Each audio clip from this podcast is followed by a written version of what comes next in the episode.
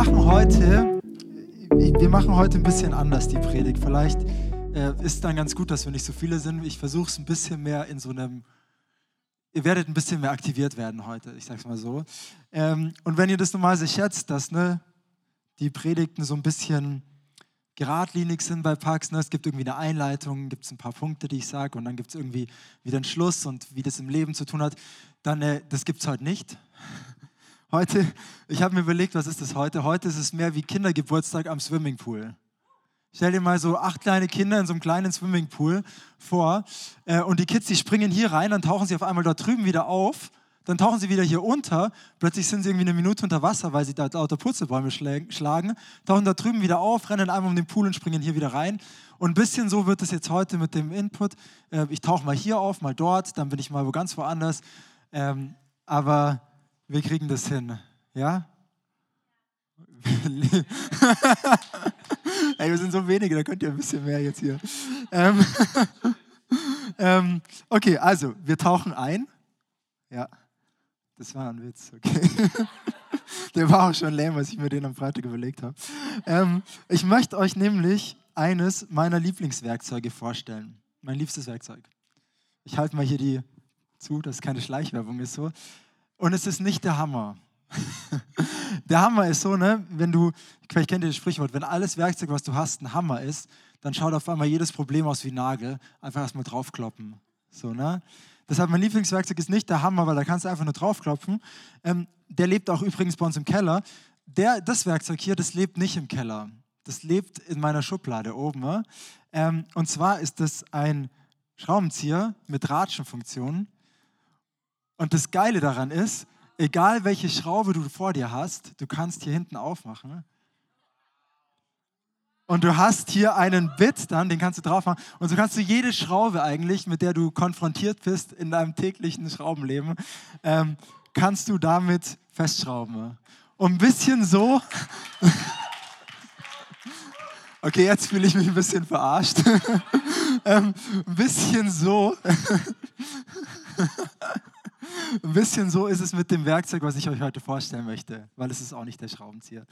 Ähm, es ist ein Werkzeug, egal ob du heute Morgen hier bist und dir geht es so richtig gut. Du bist schon mitten in den Frühlingsgefühlen irgendwie ähm, und genießt dein Leben, Semesterferien vielleicht und ist einfach geil. Oder dir geht es so am anderen Ende vom Spektrum wir in der Community, wir hatten jetzt in den letzten Wochen echt, oder Monaten eigentlich immer wieder echt große Themen, die uns beschäftigt haben. Und ich meine, boah, das sind echt heftige Sachen. Wir sind irgendwie konfrontiert mit, mit Sachen, die unser Wissen und ja, uns übersteigen irgendwie.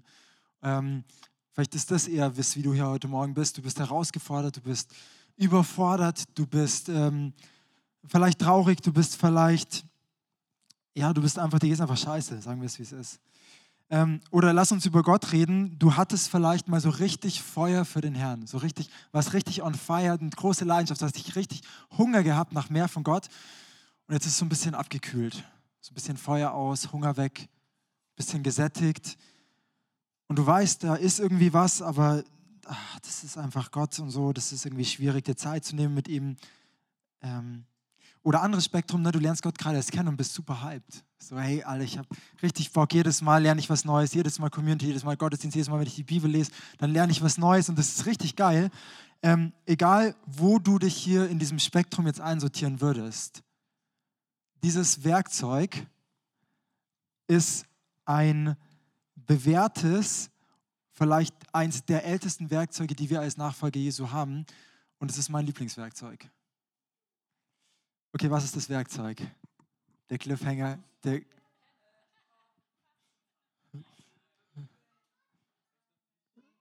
Hallo, ich wollte es noch nicht spoilern, das war noch der Cliffhanger. Okay, der, wir machen einfach weiter den Cliffhanger. Also, was ist dieses Werkzeug? Wir wissen es noch nicht. Ähm, und wir gehen, wir tauchen wieder ein. Ne, ihr erinnert euch, wir tauchen wieder ein. Wir tauchen wieder auf. Und dieses Mal sind wir in Israel oder besser gesagt, wir waren in Israel und sind jetzt in Babylon. Ähm, ihr kennt die Geschichte wahrscheinlich. Israel hatte richtig gute Könige, den David, danach den Salomo. Die beiden haben, David wollte einen Tempel bauen, Salomo hat dann einen Tempel gebaut. Ähm, Und eigentlich schon mit Salomon ging es dann den Bach runter. Und ein König war schlechter wie der andere. Ähm, zwischendrin mal einer, der wieder ganz okay war. Das Problem war, die Könige, die was die gemacht haben, die haben gesagt, hey, weißt du was, wir nehmen einfach Gott und wir nehmen noch die Götter aus den Völkern um uns rum. So. Und dann machen wir so eine Mischreligion, so ein bisschen, wir nehmen den Jesus und den Krishna und den Buddha und dann machen wir einfach so ein Ding, das irgendwie dann für alle gut und dann ist es easy. Und Gott sagt, hey, ihr könnt es schon machen, aber es ist keine gute Idee. Ihr könnt es schon machen, ihr könnt die, Volk, äh, die Könige von den Völkern um euch mitnehmen, aber das Problem ist, was dann passieren wird, dann werde ich euch auch den Völkern übergeben, die ihr jetzt ihre Könige, ihre Götter anbetet. Und genau das passiert. Babylon kommt nach, äh, über, übernimmt Israel, führt die Israeliten ins Exil und das große Thema ist, der Tempel wird zerstört. Den, den David äh, vorbereitet hat, Salomon gebaut hat, jetzt Tempel zerstört. Ja, okay, können wir jetzt nicht mehr mit viel anfangen, was das jetzt eigentlich bedeutet, wahrscheinlich. Für die Juden damals hat das alles bedeutet. Der Tempel war alles für sie. Ihr müsst euch das so vorstellen, der Tempel war der Ort, der einzige Ort, wo du wirklich Gott nahe kommen konntest wo man Gott begegnen konnte. Es war so wie der Treffpunkt zwischen Himmel und Erde und hier dazwischen ist der Tempel und hier kannst du von der Erde irgendwie Gott im Himmel begegnen. Ähm, und es war ein so, so wichtiger Ort für die Juden. Die haben den, ja, das war ihre Schatzkammer.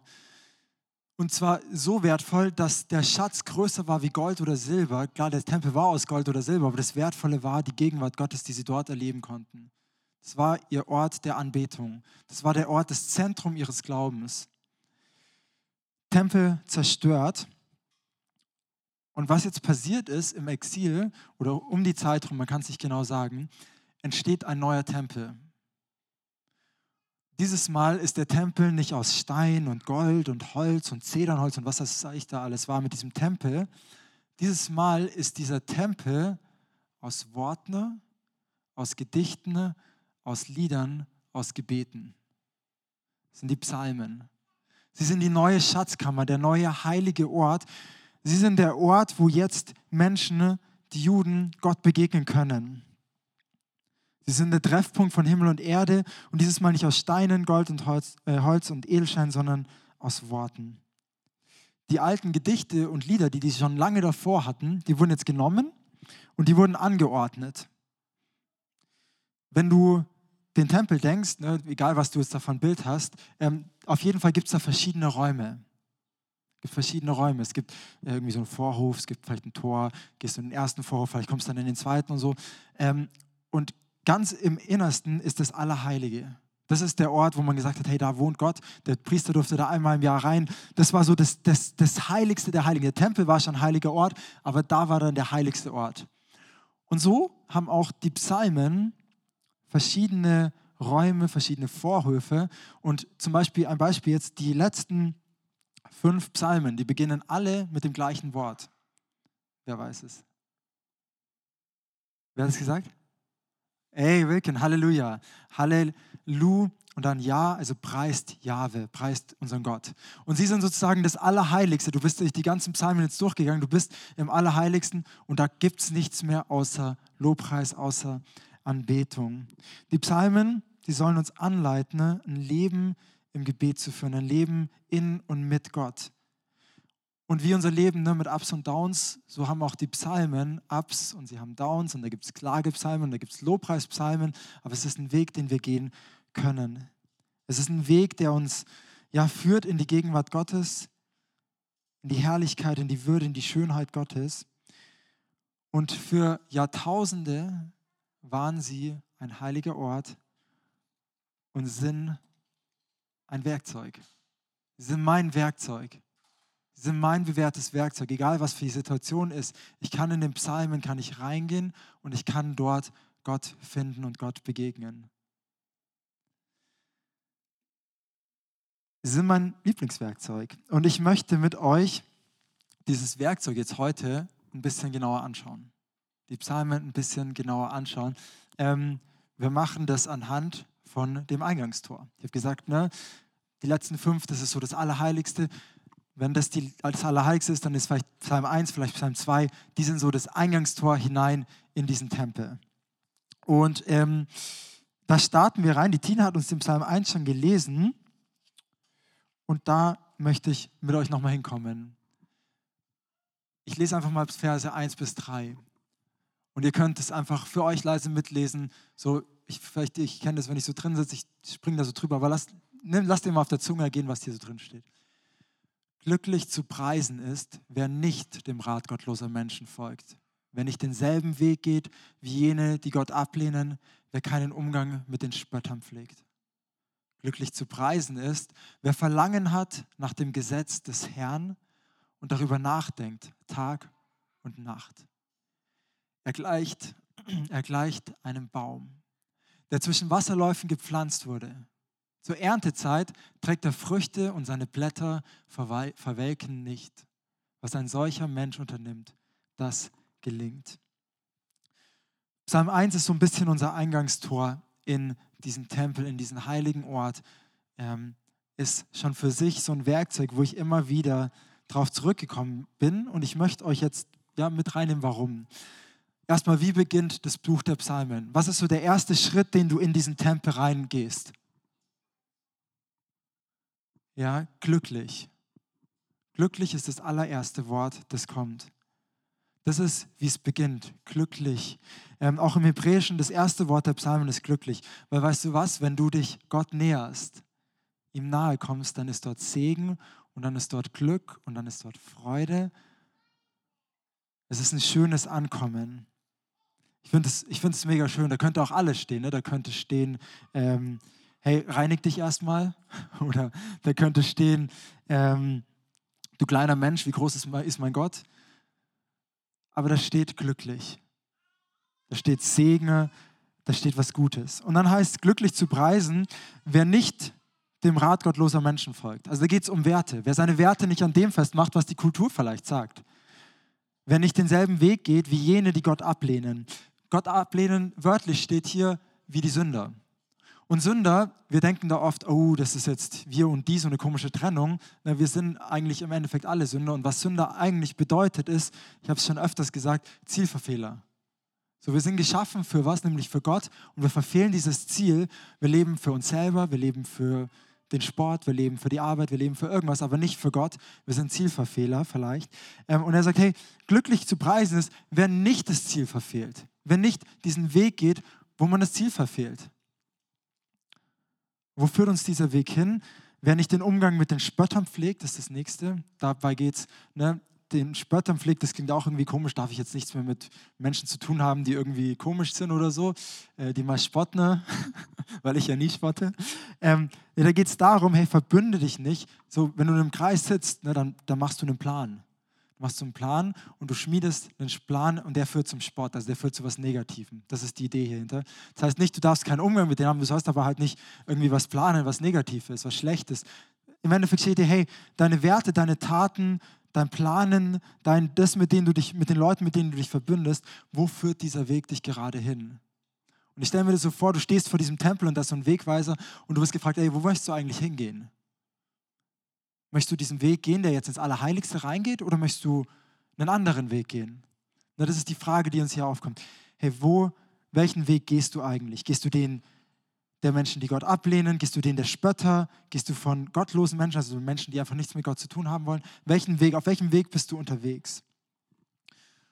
Und dann wird es umgedreht und wird gesagt, hey, wenn du den Weg hier gehen möchtest, Richtung Heiligtum, pass auf, das ist der Weg. Glücklich zu preisen ist, wer Verlangen nach dem Gesetz des Herrn hat und darüber nachdenkt Tag und Nacht.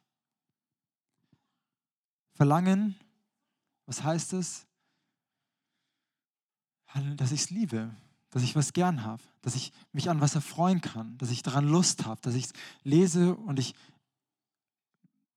es macht was mit mir. Ich lasse es zu, dass es mir mein Herz berührt. So.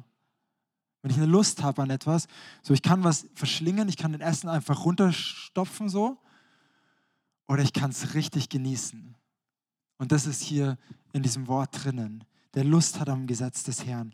Gesetz des Herrn weiß nicht, was ihr da denkt, ob ihr da so BGB denkt oder ich hatte, wir sind vor kurzem, gestern in der Vorlesung hatten wir das HGB, das ist nicht wie toller Handelsgesetzbuch, oder vor kurzem, wir sind umgezogen jetzt, wie viele wissen, ähm, und wir haben, ging ewig hin und her mit dem Mietvertrag und da habe ich das Mietrecht mich nochmal reingelesen, so.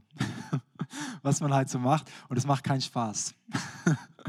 also rechte Gesetze lesen macht keinen Spaß, außer da wer lacht, ne? Macht dir, mach, wer du studierst Jura, ne? Macht dir das Spaß, Gesetze zu lesen? okay, du machst gerade meinen Punkt kaputt, aber ist okay. Es geht hier, das Wort, was hier steht, ist eigentlich mehr eine Weisung, eine Wegweisung. Wer Freude hat an den Weisungen des Herrn. Und das finde ich, das gibt dem Ganzen schon ein anderes Licht. Das ist weniger wie so, tu das, tu das nicht, sondern das ist eine Weisung für ein gutes Leben, für ein Leben in Gottes Gegenwart. Das steckt hier dahinter mit diesem Wort. Ähm, welcher Weisung folgst du? Folgst du der Weisung, die zu Glück führt? Und darüber nachdenkt Tag und Nacht. Nachdenken findet jetzt erstmal hier statt. Ne? Also wenn ich über was nachdenke, dann kann ich dran sitzen. Ich weiß nicht, wie ihr nachdenkt, ich mache mir eine Mindmap meistens und dann so, versuche ich mal über zu überlegen, was könnte da alles dazugehören und so. Ähm, das Wort hier nachdenken, das ist irreführend. Weil wörtlich steht hier, Jörg, du weißt es. Nicht? Oh, ich hatte gedacht, du weißt es. Ja? okay. Äh, was ich darauf hinaus möchte, es hat mehr mit Meditieren zu tun. Was sagst du? Kontemplare, kontemplieren. Ähm, betrachten, das ist das Lateinische. Aber ähm, was hier steht, ist Murmeln. Der das Gesetz des Herrn murmelt Tag und Nacht. Das finde ich eine total schöne bildliche Beschreibung.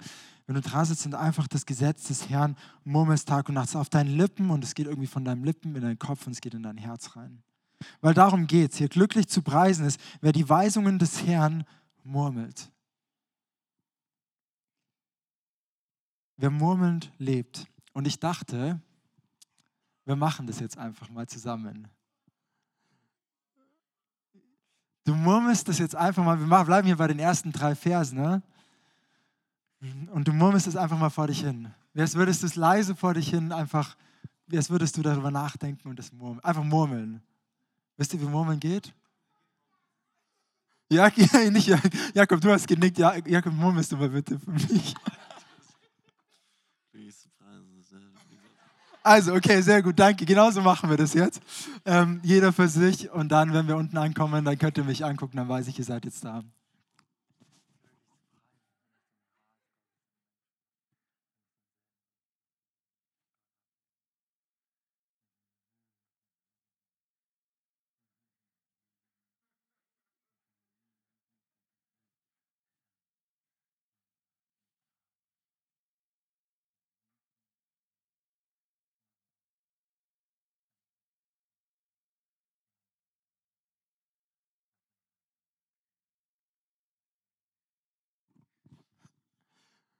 Wie war's? Ist seltsam? Ist komisch. Irgendwie, wenn ich das daheim mache, dann ist es nicht so komisch. ich habe es daheim einmal ausprobiert und dachte, das ist aber schön eigentlich, das vor sich zu murmeln. Ne, aber ähm, es geht darum, ich lese diesen Psalm und ich lese ihn wieder und ich lese ihn ganz langsam und ich lese ihn irgendwie innerlich und dann lese ich ihn mal laut und dann lese ich ihn einfach ohne irgendwas zu sagen. Und ich murmel den so vor mich hin, ich gehe den so durch, ich kontempliere den. Ähm, in der christlichen Tradition gibt es da auch ein Wort dafür, wie man, ähm, wie man so meditativ liest. Und das heißt Lectio Divina. Hast du es gesagt? Oh, sehr, nee. Lectio Divina. Lectio Divina hat ähm, vier Schritte eigentlich. Also Fünf, aber vier. Der erste ist einfach erstmal zur Ruhe kommen. Und das kannst du mal ausprobieren, wenn du daheim, wir machen es jetzt einfach mal an einem Beispiel. Ähm, du sitzt morgens da, hast dir deinen Kaffee gemacht. Gott sei Dank, der Kaffee ist auf dem Tisch. Du nimmst dir deine Bibel, schlägst Psalm, auf, äh, Psalm 1 auf und machst erstmal dein Handy aus. Legst es in den Flur und dann ist es erstmal weg. Und du kommst erstmal an in diesem Moment. Das ist Schritt 1. Und dann kommt der zweite Schritt und du liest den Psalm, das heißt Lektio. Du liest ihn langsam, du liest ihn sorgfältig, du lässt dir Zeit, du achtest beim Durchlesen auf Text des Textes, ob irgendwelche Worte dir in den Kopf kommen, ob irgendwelche Ideen, irgendwelche Gedanken dich besonders ansprechen. Und ähm, vielleicht kommt ein Wort, das zieht irgendwie deine Aufmerksamkeit auf sich und du liest es und du liest es nochmal und du fängst an, so ein bisschen darüber nachzudenken. Und dann kommt Mediatio, meditieren, drüber nachdenken, das Murmeln. Und du liest den Abschnitt, ja, das ist falsch da oben drauf. Das heißt nicht Mediato, sondern Medi, Medi, Mediatio. Nee. wir checken das. ähm, okay, und jedenfalls, du murmelst es, du liest es nochmal, vielleicht liest du es nochmal und du, wenn du an einem Wort hängen bleibst, dann liest du das Wort, vielleicht bleibst du an einem Satzteil hängen, dann liest du diesen Satzteil nochmal und nochmal und nochmal. Du sprichst es, du fängst an, vielleicht Gott zu, darüber anzusprechen und sagst, hey Gott, das wünsche ich mir. Ich wünsche mir dieses Glück in dir. Ich möchte Tag und Nacht dich auf meinen Lippen haben. Und du fängst an, darüber zu reden und bist dann schon mitten beim Oratio, nämlich beim Reagieren. Also du liest, du murmelst, du reagierst. Und jetzt, ähm, das kannst du machen im Gespräch mit Gott, das kannst du machen, dass du dir, keine Ahnung, dann fünf Punkte aufschreibst, die du dir heute den Tag mitnehmen möchtest. Oder die kann sein, dass du dir ähm, da, ja, dass du, dass du, dass sich irgendwas bewegt und sagst, hey, ich möchte jemandem eine Nachricht schreiben und diesen Psalm schicken. Also du fangst an, diesen Psalm zu lesen und er darf was mit deinem Herz, mit deinem, mit deinem Herz, mit deinem Kopf, mit deiner Hand machen und du reagierst darauf, auf die verschiedensten Arten. Und dann der letzte Punkt, das ist Contemplatio, Ruhen. Du kommst zur Ruhe und bist bei Gott und schweigst und sagst, hey Gott, hast du vielleicht noch was, was du mir zu diesem Vers, zu diesem Psalm, zu diesem Wort sagen möchtest heute Morgen?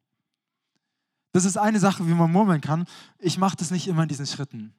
Das wäre irgendwie cool, wenn man das macht. Wenn es dein Ding ist, probier es mal aus. Wenn du es noch nie ausprobiert hast, dann mach gerne mal diese Schritte. Ähm, ich mache das so, ähm, ich lese dann immer wieder den Psalm.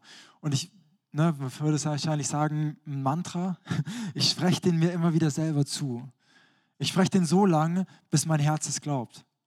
Bis ich es nicht nur mir wünsche, sondern bis ich das glauben kann, was darin steht. Ich habe so ein paar Psalmen, ich habe euch die mal mitgebracht, die ich immer und immer wieder murmel. Und die, haben, die verwende ich wie so ein bisschen ähm, wie so ein bisschen, wenn du beim Arzt bist und du bist krank und dann kriegst du für jedes bestimmte Krankheit kriegst du ein bestimmtes Medikament und ich verwende die so ein bisschen so. Wenn ich eine große Entscheidung vor mir habe, dann murmel ich meistens Psalm 25, Vers 4. Herr, zeig mir deine Wege und lehre mich auf deinem Pfaden zu gehen. Führe mich durch deine Treue und unterweise mich, denn du bist der Gott, der mir Rettung schafft. Auf dich hoffe ich Tag für Tag. Wenn ich Angst habe, mich überfordert fühle, dann lande ich ganz oft bei Psalm 62. Das ist ein Psalm, den habe ich ganz viel gebetet, als wir ähm, ja echt eine herausfordernde Situation in der Familie hatten. Und ich, ich, ich wollte nicht mehr beten und ich konnte nicht mehr beten. Ne? Und ich habe immer wieder diesen Vers gemurmelt. Bei Gott allein findet meine Seele Ruhe. Von ihm kommt meine Hilfe. Er allein ist mein Fels und meine Rettung. Ja, er ist meine sichere Festung. Ich werde nicht viel wanken. Ich bin am Wanken, aber ich werde nicht umkippen. Ich werde nicht viel wanken. Das ist ein Psalm, den ich immer wieder lese. Wenn ich merke, hey, ich habe meine Leidenschaft für Gott gerade verloren, ich lebe so mein Leben für mich hin und andere Dinge sind mir auf einmal wichtig. Mir geht es auf einmal weniger um Gott, sondern mir geht es darum, irgendwas zu haben, irgendwas zu sein, irgendwas zu machen. Mir geht es äh, auf einmal, ist auf einmal wichtiger, keine Ahnung, morgens lange auszuschlafen, anstatt die Viertelstunde, die ich eh schon mir irgendwo reinquetsche, dann äh, mit Gott zu verbringen, dann lese ich meistens Psalm 63. Den hast du mich mal drauf gebracht, Juli. Damals hat Julia zu mir gesagt, hey, wenn du keinen Hunger mehr hast, dann liest Psalm 63. Und seitdem mache ich das. Das ist jetzt schon sieben Jahre her, fünf Jahre. ja, ist krass. Ähm, und da heißt es, Gott, mein Gott, bist du, dich suche ich. Wie ein Durstiger nach Wasser lechzt, so verlangt meine Seele nach dir. Mit meinem ganzen Körper spüre ich, wie groß meine Sehnsucht nach dir ist, in einem dürren, ausgetrockneten Land, wo es kein Wasser mehr gibt. Und ich merke das in dem Moment nicht. Ich fühle mich nicht danach, dass ich Leidenschaft oder Hunger nach Gott habe, aber ich lese es so lange, bis mein Herz wieder sagt, ja, ich möchte das. Mit dem gleichen Verlangen hielt ich im Heiligtum Ausschau nach dir, um deine Macht und Herrlichkeit zu sehen. Denn deine Güte ist besser als das Leben. Mit meinem Mund will ich dich loben. Ja, so will ich dich preisen mein Leben lang. Im Gebet will ich meine Hände zu dir erheben und deinen Namen rühmen. Deine Nähe sättigt den Hunger meiner Seele wie ein Festmahl. Mit meinem Mund will ich dich loben. Ja, über meinen Lippen kommt großer Jubel. Nachts auf meinem Lager denke ich an dich. Stundenlang sinne ich über dich nach. So viele Male hast du mir geholfen und im Schutz deiner Flügel kann ich jubeln. Von ganzem Herzen hänge ich an dir und deine Hand hält mich fest. Wenn du keinen Hunger hast, dann lies mal Psalm 63. So mache ich das. So murmel ich vor mich hin. Ich verrate euch meinen, meinen heißesten Tipp. Manchmal fange ich einfach bei Psalm 1 an und ich lese einfach einen Psalm nach dem anderen, bis ich bei irgendeinem Psalm lande, der gerade das anspricht, was mein Herz berührt. Und dann bleibe ich bei dem Psalm, muss man sich ein bisschen Zeit für nehmen. Ähm, aber das ist mein Geheimtipp, weil ich, egal wo ich gerade stehe, ich finde es hier drinnen. Es hat viele Bits. ähm, wir gehen weiter. Er gleicht einem Baum. Du darfst wieder zum, genau. Er gleicht einem Baum, der zwischen Wasserläufen gepflanzt wurde. Zur Erntezeit trägt er Früchte und seine Blätter verwelken nicht. Was ein solcher Mensch unternimmt, das gelingt. Das ist jetzt ein Bild. Wo ist das erste Mal, dass ein Baum vorkommt in der Bibel? Was? Adam und Eva, Garten Edener. Wir sind straight back im Garten Eden. Der Jude liest dieses Ding und denkt sich, ah ja, das Baum kenne ich. Das ist Garten Eden. Garten Eden ist der Ort, wo Gott den Menschen am Anfang hinstellt. Ähm, das natürliche Habitat des Menschen, das habt ihr vielleicht schon mal gehört. Sage ich immer wieder, ich finde es aber schön. Ne? Das Reh lebt im Wald, der Löwe in der Steppe, der Delfin im Meer und der Mensch im Garten.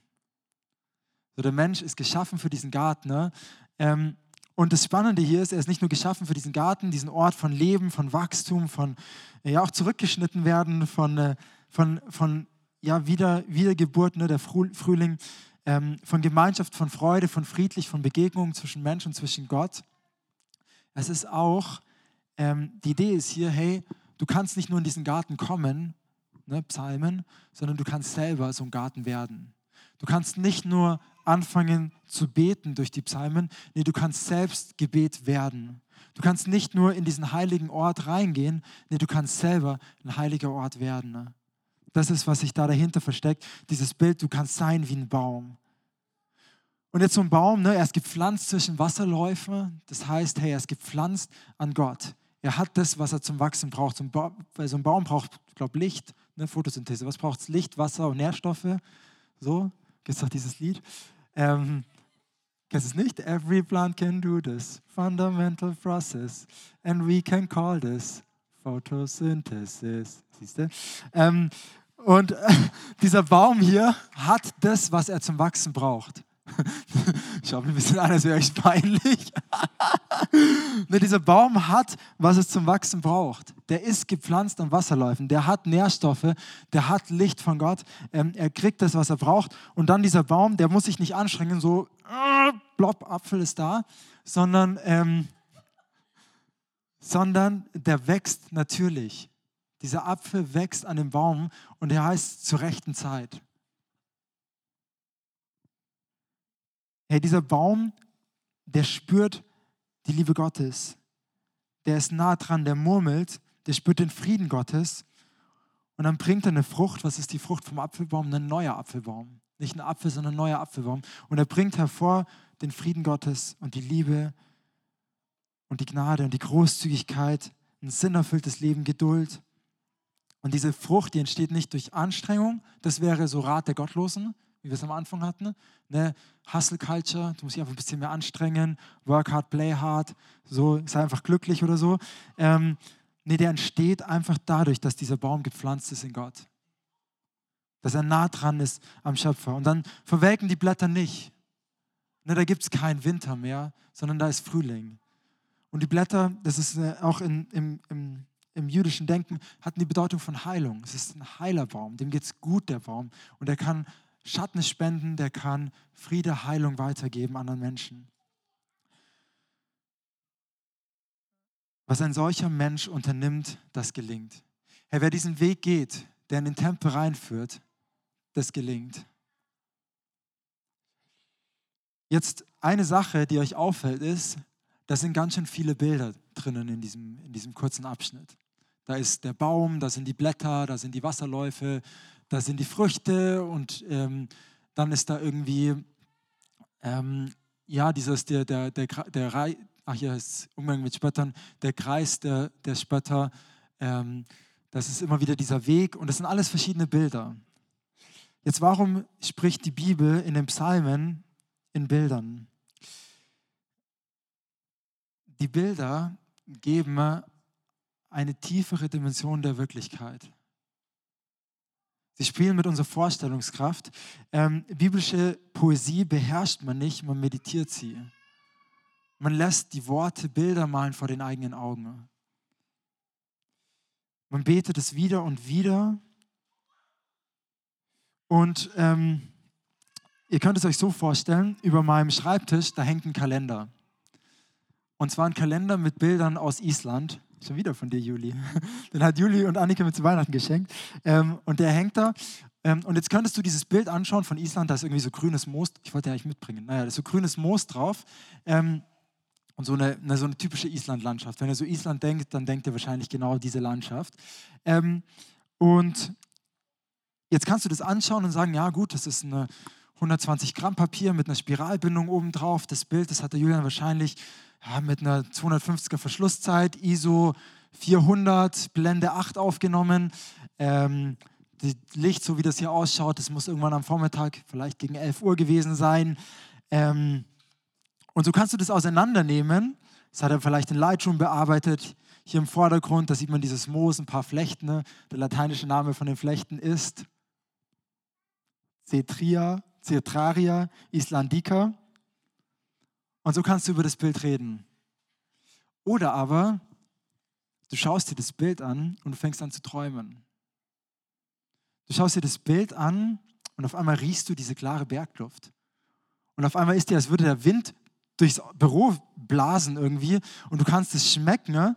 Ähm, und du spürst, wie die Sonne irgendwie durch die Wolken durchkommt, auf deine Haut scheint und es warm wird und dann ist sie wieder weg und dann ist sie wieder da und du bist auf einmal Teil von diesem Bild und dein Herz schlägt höher und du bist irgendwie da und bist nicht da und dann bist du wieder an deinem Schreibtisch und denkst dir, Mensch, ich muss unbedingt mal nach Island. So kannst du auch über dieses Bild nachdenken und dieses Bild betrachten. Du kannst es analysieren oder du kannst es fühlen. Du kannst es auseinandernehmen oder du kannst es wahrnehmen. Und so können wir diese Bilder, die laden uns ein, das wahrzunehmen. Schau, Gott ist gut Gott ist wahr und er ist schön. Jetzt über das, was gut oder schlecht ist, da kann man diskutieren. Ne? Moral, das ist jetzt irgendwie alles relativ. Was wahr ist, da haben wir eh sowieso unsere eigene Wahrheit. Zumindest laut dem, was man so im Zeitgeist mitbekommt. So Wahrheit kann man eh nicht mehr sagen, weil wir haben ja alle immer nur subjektiv. Das Ding ist, kannst dich also streiten über, ja, ist Gott gut, ist er wahr, wie ist er immer. Aber worüber du dich nicht streiten kannst, ist was Schönes. Klar, man sagt so Sachen wie, ne, Schönheit liegt im, im, Auge des Betrachters. Ich musste mal an Sarahs Professor in, ich weiß nicht, ob es irgendwas, ich glaube, es war Zeichnen oder so, ihren Zeichenprofessor denken, der gesagt hat, na, es gibt halt gute Kunst und es gibt halt schlechte Kunst. Es gibt halt was, was schön ist und was, was halt nicht schön ist.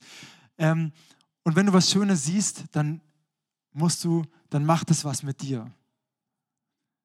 Und so laden uns die Psalmen ein, wegzukommen von diesem, ah, das, ob das jetzt gut ist oder ob das jetzt wahr ist, da müssen wir jetzt natürlich noch den Kontext angucken. Das ist natürlich auch in einer anderen Zeit geschrieben und so, aber es ist einfach erstmal schön. So ein Baum, wenn du dir so einen Baum vorstellst, der irgendwie an dem Wasser gepflanzt ist, das ist einfach schön. Der da so steht und Schatten ähm, spendet, du sitzt vielleicht unter dem Baum und schaust du durch, wie die Blätter, wie das Licht so zwischen den Blättern durchkommt. Es ist einfach nur schön. Und so lädt uns, laden uns die Psalmen ein, einzutauchen in diese Welt von Gott. Einzutauchen wie durch den Kalender hindurch in diese bessere, in diese gute Welt, in die Gegenwart Gottes. So, wir müssen nicht stehen bleiben und müssen uns die Spiralbindung angucken und schauen, ob die jetzt ordentlich, die Schnittkanten ordentlich sind von diesem Kalender. Nee, wir können durch das Bild hineingehen in diese Wirklichkeit, ähm, die Gott ist. Das machen die Psalmen mit uns. Sie lassen uns eintauchen in eine Welt von Gottes Gegenwart. Der Johannes Hartl sagt immer, oder sagt immer wieder, beten beginnt mit Staunen. Es beginnt damit, dass wir wahrnehmen, zu wissen, hey, Gott ist hier, zu spüren, seine Gegenwart erfüllt uns und alles um uns herum. Gebet ist Eintauchen. Es ist Ankommen. Psalm 65, da heißt es, bei dir zur Ruhe kommen, damit preist man dich, o oh Herr. Gebet ist Atemholen aus Gott. Das hat Bonhoeffer gesagt. Gott ist schön, sein liebevoller Blick ruht auf uns. Er ist wahr, gerecht und gnädig. Und so wird manches Große in meinem Gebet, wenn ich die Psalmen lese, auf einmal ganz klein und manches Kleine, was viel zu klein ist, wird auf einmal groß. Jesus in mir wächst, mein Stolz schrumpft, mein Neid schrumpft, meine falschen Verlangen schrumpfen. Im Gebet in den Psalmen haben wir einen festen Wohnsitz für das Innerste unserer Person. Es ist Einatmen und es ist Ausatmen. Ich atme den Heiligen Geist ein, ich werde erfüllt und atme aus. Die Psalmen sind mein Lieblingswerkzeug. Wir haben in den letzten Wochen immer wieder verschiedene Gebetsartenweisen angeguckt. Wir haben über das kontemplative Gebet geredet, wir haben über das Vaterunser geredet, wir haben hörendes Gebet geredet aber ich lande immer wieder bei den Psalmen. Mir, wenn ich nicht beten kann, dann lese ich die Psalmen. Wenn ich gerade irgendwie viel zu viel zu sagen habe und sich einfach alles belanglos anfühlt, dann lande ich bei den Psalmen. Letztes Jahr, als ich das erste Mal eine, ähm, eine Beerdigung machen musste, ich war echt überfordert. Was sage ich da? Das ist so eine dramatische Situation. Ich bin gelandet bei den Psalmen. Wenn mir jemand was erzählt und ich denke mir, boah, heavy. Ich lese die Psalmen. Und ähm, schau, ich bin mir sicher, wenn wir diesen Weg gehen, der hier beschrieben wird, den Weg leben, murmelnd leben, durch das Tor hindurchgehen in dieses Heiligtum, hin zu diesem heiligen Ort, zu diesen Werkzeugen, dann kommen wir an den Ort, wo Gott uns begegnet. Dann kommen wir an den Ort, wo Gottes Gegenwart spürbar ist, wenn wir anfangen zu murmeln, dann entsteht in uns ein Leben des Gebets. Und mein Wunsch ist, und vielleicht auch meine Challenge, dass ihr das einfach mal ausprobiert. Ich weiß nicht, was ihr habt, dass ihr, als ich am Anfang gesagt habe, hey, das, vielleicht geht es dir so, vielleicht geht es dir so, vielleicht stehst du geistlich so oder vielleicht so, einfach mal, vielleicht morgen, vielleicht noch heute, wenn du mal eine Stunde, eine halbe Stunde Zeit hast, das dir nochmal vor Augen zu führen, sagen, hey, boah, so geht's mir, hier bin ich gerade, und dann anzufangen zu murmeln. Ich möchte mit uns beten ähm, und dann möchte ich mit uns einen Psalm beten ne? und vielleicht auch murmeln, den ihr alle kennt, nämlich Psalm 23. Ihr dürft gerne die Augen schließen, ihr könnt ähm, ja, für euch eine Haltung einnehmen, die für euch ja, zum Gebet passt. Vielleicht knien, vielleicht sitzen, vielleicht stehen, vielleicht die Hände falten, vielleicht die Hände offen auflegen. Jesus, ich danke dir, dass du uns dieses Werkzeug, diesen Tempel geschenkt hast. Dass du uns so einen heiligen Ort geschenkt hast, wo wir hinkommen können und wo wir dir, Gott, begegnen können. Ich danke dir, Herr, dass du dich nicht versteckt hast, sondern dass wir jedes Mal, egal was uns bewegt, egal welche Schraube wir hier vor uns haben, dass wir mit dir connecten können, dass wir bei dir ankommen können, dass wir dich bewundern können, dass wir eintauchen können ins Gebet, in diesen heiligen Ort, dass du ja unser Leben kennst mit allen Ups und Downs und dass wir Klagepsalmen finden und Psalmen des Lobpreis und Psalmen, wo es um Dank geht und Psalmen, wo Leute Angst haben. Und wir da Gebete finden und Worte finden für das, was du tust, Herr.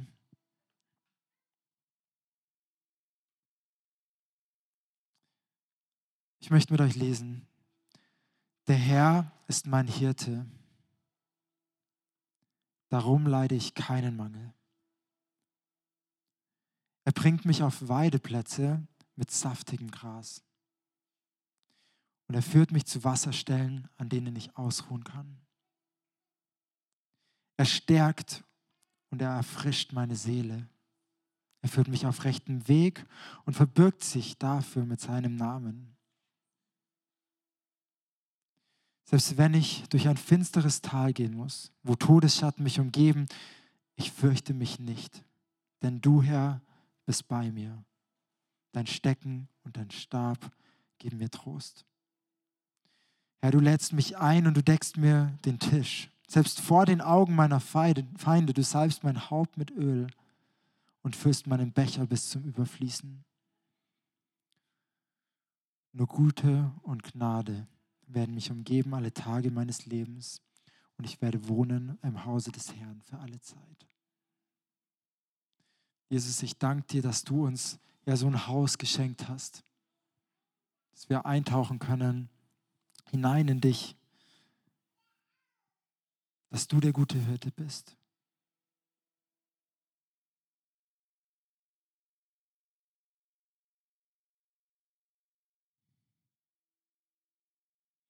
Amen. Wir gehen jetzt gleich weiter in ähm, ein Lied, das wir noch zusammen singen wollen. Und ich lade dich ein, vielleicht hast du deine Bibel da oder Bibel-App auf dem Handy. Wenn du willst, kannst du einfach nochmal einen Psalm aufschlagen und murmeln. Du kannst mitsingen. Du kannst ähm, mit Gott ins Gespräch kommen und sagen, hey Gott, ich möchte diesen Zugang zum Tempel finden. Oder du kannst sagen, ähm, Herr, ich merke, dass ich oft nicht auf dem Weg in den Tempel unterwegs bin, sondern auf einem anderen Weg. Ich möchte umkehren, ich möchte den Weg gehen, den, wo du sagst, Herr, da ist Glück, da ist Segen. Ich möchte den Weg gehen, wo es heißt, was ein solcher Mensch unternimmt, das gelingt. Vielleicht möchtest du Gott sagen, hey Gott, ich möchte es wagen mit dir. Ich möchte mich hinaustrauen aufs Wasser mit dir. Ich möchte diesen Weg, dich kennenlernen, weiter begehen, den nächsten Schritt gehen. Komm, Herr, sprich zu mir. Vielleicht möchtest du einfach still werden, dann ist auch das gut. Aber ich glaube, mein Wunsch ist, dass wenn wir, wir machen diese Zeit nach der Predigt immer extra, damit du selber Gott begegnen kannst. Es geht nicht darum, dass ich dir heute irgendwas erzähle, sondern es geht darum, dass wir Gott begegnen.